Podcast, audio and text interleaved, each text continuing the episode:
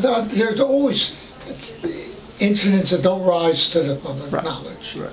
And uh, I'm absolutely sure of that. Uh, and and uh, there, there are always close calls. And, and this is to tell people to be cautious. Mm-hmm. By no means is 32 a complete, uh, a, complete uh, number.